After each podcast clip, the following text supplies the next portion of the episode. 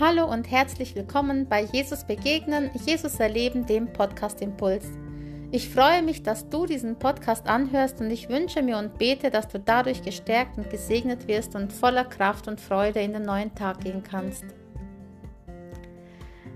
Mit Gott zu leben, über Gott zu sprechen, zu Gott zu stehen und sein Wort oder sich nach seinen Geboten zu richten, ist nicht wirklich das, was aktuell so in Mode ist.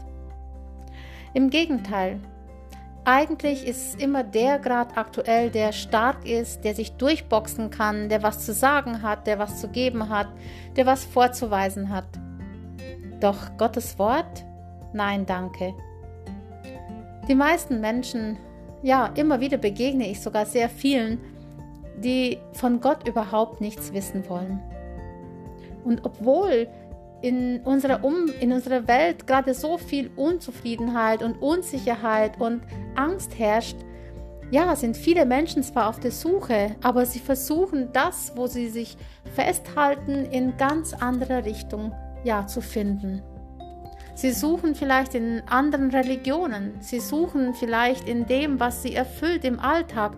Und manche, die flüchten sich ja in Alkohol oder in Drogen, um das, was sie gerade erleben, nicht wirklich ja aushalten zu müssen, um es zu verdrängen und ja, am besten nichts hören und nichts sehen, so wie diese drei Affen, die die Hand, also einer an die Ohren, der andere an die Augen und der andere an den Mund. Einfach leben und leben lassen. Aber tief in einem selbst ist doch die Sehnsucht da nach etwas Standhaftem, nach etwas, was ewig ist, nach etwas, was bleibt. Und Gott legte in unser Herz die Ewigkeit. Und wir sind auf der Suche danach. Und trotzdem laufen wir immer wieder an dem, wo wir sie finden, vorbei. Die Gebote Gottes, die sind uns gegeben worden als Richtschnur. Die, Geb die, Gebote Gottes, die sind für uns da, um uns an ihnen zu orientieren und um durch sie auch, durch das Halten dieser Gebote auch gesegnet zu werden, ein erfülltes Leben haben zu können. Und vor allem schützen sie nicht nur uns, dass wir es besser haben oder dass es uns gut geht, sondern durch das, dass wir uns daran halten, schützen wir automatisch auch andere. Denn in dem Moment, wenn wir ja das tun, was Gott uns sagt, was er uns verheißt, beziehungsweise was er uns aufträgt, werden wir davon absehen, dem anderen etwas Böses zu tun. Und diese ganzen Gebote, die fasste Jesus in das Gebot zusammen, liebe deinen Nächsten wie dich selbst. Oder du sollst Gott lieben und deinen Nächsten wie dich selbst. Aber Gottes Wort, das ist in, wie ich vorhin schon sagte, eben nicht mehr in Mode. Und dadurch verfallen auch diese ganzen Gebote und die Liebe erkaltet. Und ja, was ist schon dabei, wenn man einfach, ja, jeden Tag eine andere Person hat, mit der man ins Bett geht? Was ist schon dabei, wenn ich mir einfach das hole oder ja, was mir gerade Spaß macht, wonach mir gerade ist? Was ist schon dabei, wenn ich vielleicht heimlich etwas mitgehen lasse und mich an dem bereichere, was mir eigentlich nicht gehört? Was ist schon dabei?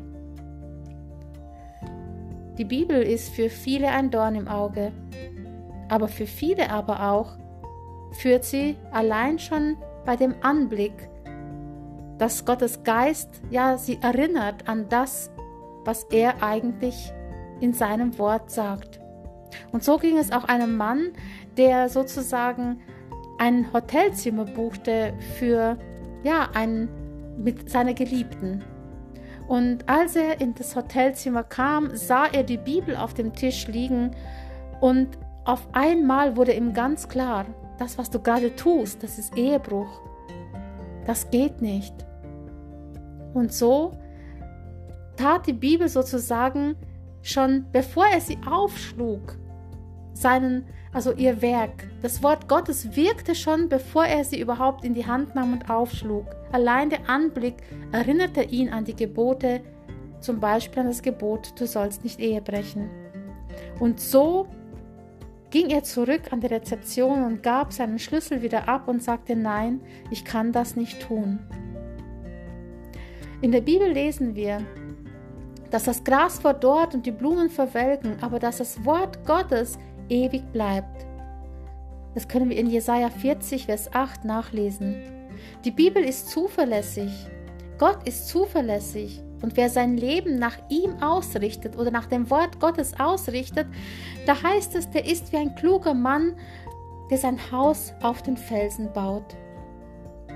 Und genau das möchte ich dir heute ja mitgeben.